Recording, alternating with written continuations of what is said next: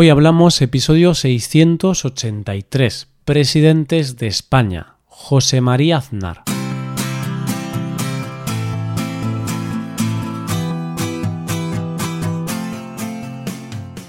Bienvenido a Hoy Hablamos, el podcast para aprender español cada día.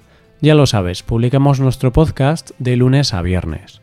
Puedes escucharlo en iTunes, en Android o en nuestra página web Recuerda que los suscriptores premium pueden acceder a la transcripción completa del audio y a una hoja con ejercicios para trabajar vocabulario y expresiones. Hazte suscriptor premium en hoyhablamos.com. Buenas, oyente, ¿qué tal estás? ¿Preparado para otro episodio de la historia de los presidentes de la democracia? Hoy vamos a conocer al cuarto presidente de la democracia un presidente que estuvo desde 1996 hasta 2004 y que antes de llegar a la presidencia se hizo famoso por su frase Váyase, señor González. Hoy hablamos de José María Aznar.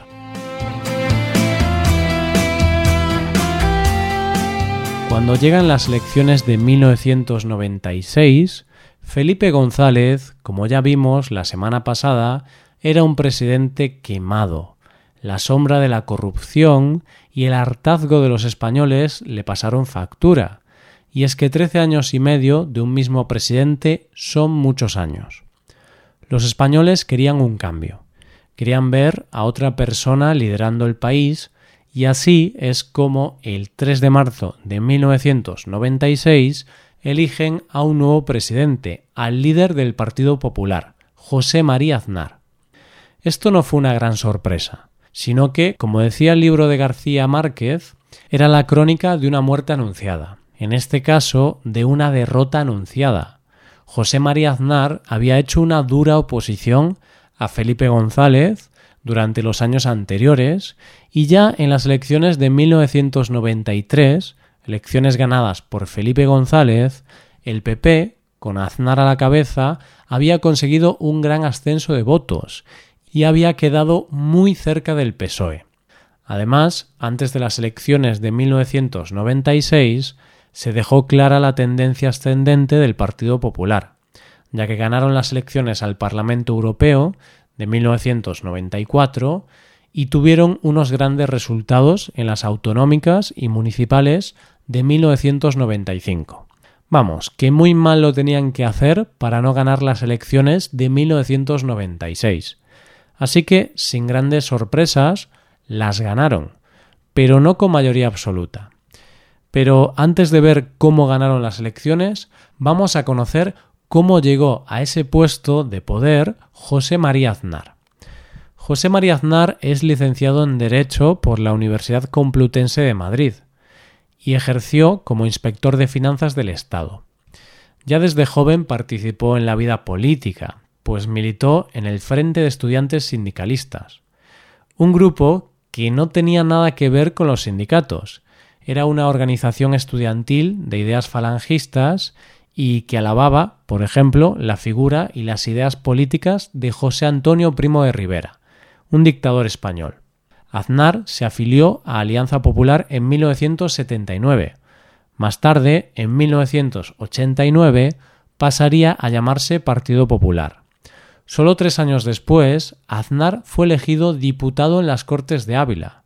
Hay que decir que la carrera de José María Aznar ha sido de un ascenso muy rápido, ya que en 1987 ya era presidente de la Comunidad de Castilla-León y en 1989 tomó las riendas del Partido Popular al asumir el cargo de presidente del partido. En solo diez años pasó de la parte baja del partido hasta la posición de mayor poder. Llegamos al 3 de marzo de 1996, cuando José María Aznar gana las elecciones generales y se convierte en el cuarto presidente de la democracia española. Antes de seguir, querido oyente, tengo que decirte que esto que puede parecer un simple cambio, no fue un simple cambio. Este cambio significaba echar a la izquierda del poder, significaba echar a Felipe González, un defensor de ideas de izquierda y contrario a las ideas franquistas. Con la llegada de Aznar significaba la entrada de un partido de derechas en el gobierno y un partido que tenía ideas e integrantes algo ligados a la dictadura franquista. Aznar gana las elecciones, pero no por mayoría absoluta. Así que no le queda más remedio que buscar apoyos para poder gobernar. Y esos apoyos los encuentra en los partidos nacionalistas catalanes, vascos y canarios. Y así es como logra ser investido presidente del gobierno, gracias al apoyo del Partido Nacionalista Vasco, Coalición Canaria y CIU, Convergencia y Unión, o lo que es lo mismo, los nacionalistas catalanes. Además, con estos últimos, Aznar llegó a un acuerdo conocido como el Pacto del Majestic. A cambio de los votos para que fuera investido como presidente, el PP se comprometía a darle su apoyo en el Parlamento de Cataluña, darle más competencias como comunidad y eliminar el servicio militar obligatorio. ¿Por qué te cuento esto? Pues te lo cuento para que veas lo chivata que puede ser la historia.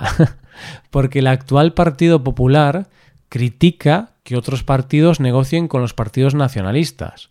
Pero resulta que hasta hace muy poco tiempo el PP negociaba con los nacionalistas siempre que lo necesitaba. Una vez como presidente del gobierno, Aznar basó gran parte de su mandato en la política económica y había dos razones para que el punto principal de su política fuera la economía. Por un lado, España estaba en una crisis económica muy fuerte. Y en segundo lugar, Aznar quería cumplir a toda costa con las exigencias de la Unión Europea para que pudiéramos entrar en la zona euro, es decir, para que pudiéramos tener la moneda común europea llamada euro. ¿Y cuáles eran estas exigencias? reducir la inflación, el déficit público, la deuda pública y los tipos de interés. Para conseguir este objetivo, liberalizó los mercados, privatizó empresas públicas como Telefónica o Repsol y redujo el gasto público. La privatización de las empresas públicas es algo criticado, porque tiene sus ventajas y sus inconvenientes. En un primer momento le dan al gobierno unos enormes beneficios que le permiten reducir la deuda pública y el déficit, así que la economía mejora. Pero claro, estas empresas dejan de ser públicas, por lo que al haber un libre mercado van a poner los precios que quieran. Y en algunos casos eso puede ser negativo para los ciudadanos, pues tendrán que pagar más por esos servicios que antes eran públicos. Además, al vender empresas públicas, el Estado pierde activos económicos. Gracias a estas medidas, la economía mejora, conseguimos entrar en el euro y además, como la economía estaba recuperada, se puede seguir manteniendo el gasto social. Se mantienen las pensiones, se llegan a acuerdos con los sindicatos y hay una reducción del desempleo. Económicamente lograron sacar a España de la crisis y mejoraron el nivel de vida de los españoles. Pero además de la economía hay tres factores importantes en los gobiernos de José María Aznar los nacionalismos, ETA y la guerra de Irak. Los dos primeros, los nacionalismos y ETA, están relacionados. Es un tema un poco complejo que voy a intentar contarte de la manera más sencilla posible. ETA era una organización terrorista vasca que surgió durante el franquismo y que, resumiendo mucho, utilizaba la lucha armada mediante secuestros, asesinatos, terrorismo y extorsión para buscar la independencia del País Vasco. En 2017 anunciaron su desarme y actualmente ya no existe ETA, pero durante muchos años tuvieron al país aterrorizado, ya que hubo muchos asesinatos, atentados y secuestros a lo largo de su historia. Durante la democracia, todos los gobiernos negociaron con ellos para intentar que dejaran las armas. Pero José María Aznar dijo que nunca se sentaría a hablar con ellos su opinión era que la única forma de acabar con la banda terrorista era mediante medidas policiales. ETA en el País Vasco tenía apoyo de algunos partidos políticos independentistas, por lo que Aznar estaba en contra de los nacionalismos y creía en una España centralizada y en una nación única. En 1997 se produce un hecho que marcaría un antes y un después en la política antiterrorista y en las relaciones de Aznar con los independentistas. ETA secuestra a Miguel Ángel Blanco, un concejal del PP de un pueblo del País Vasco, y amenaza con asesinarlo en 48 horas si el gobierno no traslada a los presos vascos a cárceles del País Vasco. Hubo una gran movilización en toda España. Las calles se llenaron de manifestaciones, el pueblo se paró para pedir a ETA que no lo asesinaran, pero no sirvió de nada. A las 48 horas lo mataron.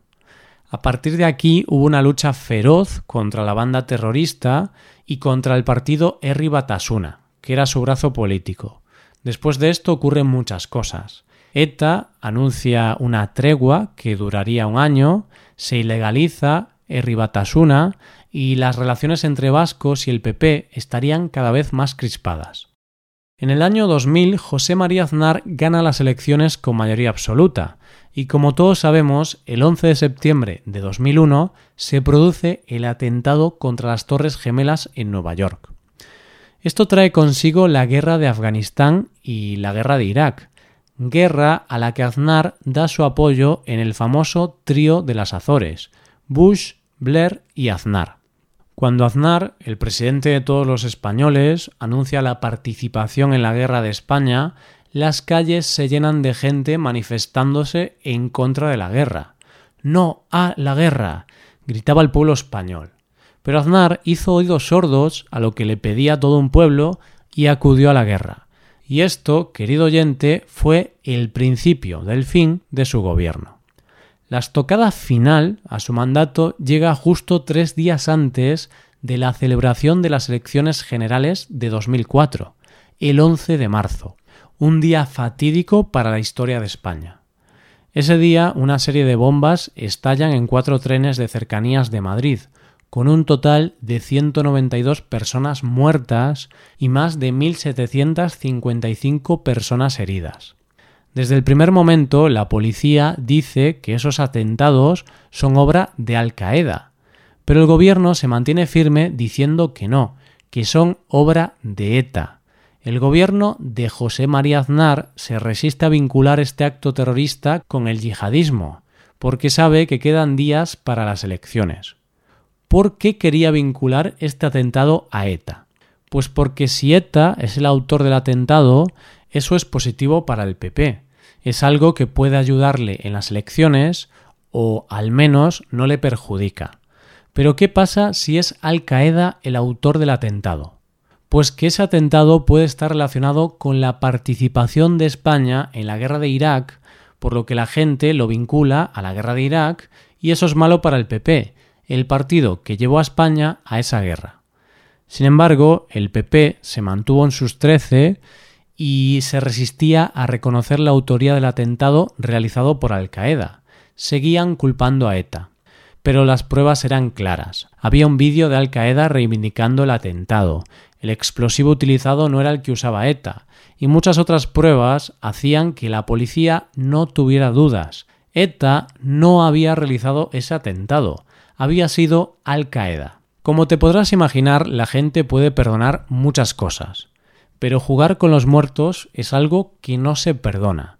Por lo que el 14 de marzo de 2004, José Luis Rodríguez Zapatero gana las elecciones y el PSOE vuelve a estar en el gobierno. Como puedes ver, oyente, Aznar fue un presidente que hizo cosas positivas, como sanear la economía y conseguir la entrada del euro en España.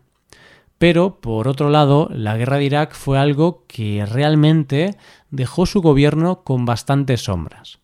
De hecho, oyente, hasta ahora no hemos hablado de ningún presidente del gobierno que no haya terminado su mandato haciendo cosas malas. De hecho, creo que en la historia de la democracia todavía no hemos tenido un gobierno honesto, justo y competente al 100%. Pero bueno, no te hago spoilers, que todavía nos quedan algunos episodios sobre los siguientes presidentes de España. Esto es todo, espero que os haya gustado el episodio y espero que haya sido de interés. Muchas gracias por escucharnos. Por último, te recuerdo que puedes ver la transcripción completa y una hoja de ejercicios para trabajar vocabulario y expresiones en nuestra página web. Ese contenido solo está disponible para suscriptores premium. Hazte suscriptor premium en nuestra web hoyhablamos.com. Nos vemos mañana con un episodio de Cultura Española. Muchas gracias por todo. Pasa un buen día. Hasta mañana.